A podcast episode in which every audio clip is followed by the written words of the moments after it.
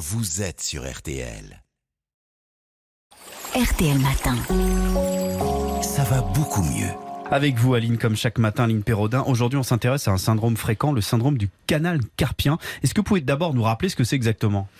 Ben, Ça survient quand le nerf médian hein, qui passe dans le canal carpien, situé au niveau du poignet, juste à l'arrière de la paume de la main, est comprimé par les tendons et les os environnants. Alors, il faut savoir que ce nerf gère la sensibilité des trois premiers doigts et permet aussi d'actionner la pince pouce-index pour attraper des objets. Alors, quand il est comprimé, cela s'est traduit par un engourdissement et des douleurs au niveau du pouce, de l'index et du majeur. On peut ressentir des élancements, des sensations de brûlure, des décharges électriques qui diminuent quand on secoue la main. Alors les douleurs se manifestent surtout la nuit car l'œdème aux extrémités est plus important en position immobile.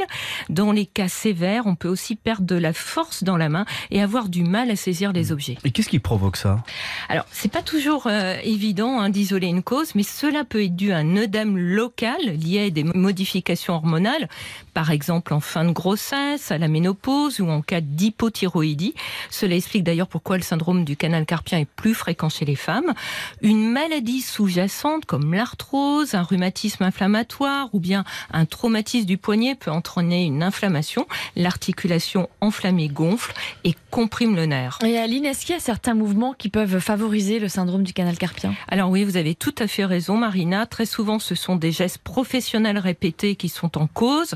La manipulation d'objets qui vibrent, comme les marteaux-piqueurs et les perceuses, le travail prolongé sur ordinateur, des flexions, extensions, des torsions du poignet et encore d'autres positions très contraignantes pour la main et le poignet. Alors le syndrome du canal carpien, c'est vrai, est considéré comme un trouble musculo-squelettique. Mmh. C'est d'après Santé publique France la deuxième pathologie reconnue en maladie professionnelle. Et qu'est-ce qu'on peut faire pour soulager la douleur? Bon alors c'est pas facile hein, euh, de ne plus faire les gestes responsables du syndrome s'ils sont réalisés dans un cadre professionnel. Bon parfois il est possible d'améliorer certaines postures. Le médecin du travail peut demander des aménagements du poste. Le port d'une attelle la nuit permet de mettre le poignet au repos et peut soulager. Le rhumatologue qui est le spécialiste à consulter dans ce cas peut faire des infiltrations de corticoïdes contre l'œdème et l'inflammation.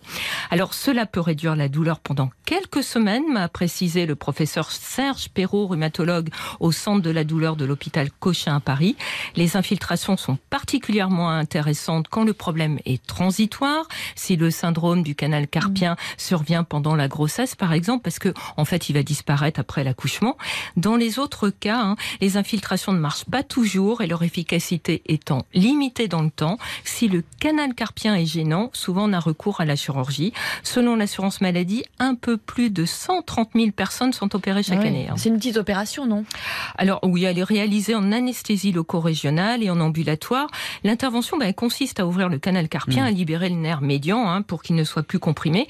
Si on exerce un travail manuel, elle nécessite tout de même un arrêt de travail de quelques semaines. hein. Juste après l'opération, on peut déjà ressentir une amélioration. Ensuite, les troubles bien disparaissent progressivement, plus ou moins vite selon la sévérité du syndrome. Merci beaucoup, Aline. À, demain. Retrouvez toutes vos émissions en podcast sur RTL.fr ou sur l'application RTL.